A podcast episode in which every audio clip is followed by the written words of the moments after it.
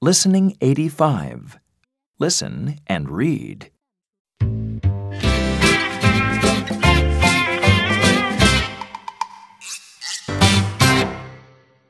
Let's listen to music. Sorry, we can't.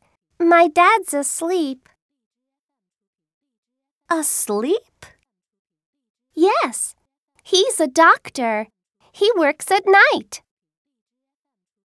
He goes to bed at 11 o'clock in the morning. He gets up at 7 o'clock.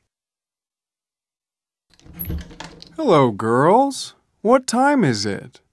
It's 7 o'clock. Can we listen to music now? No, my brother has dinner at 7 o'clock. Then he goes to bed. Girls, you can listen to music. Put on these headphones. Thanks, Mom.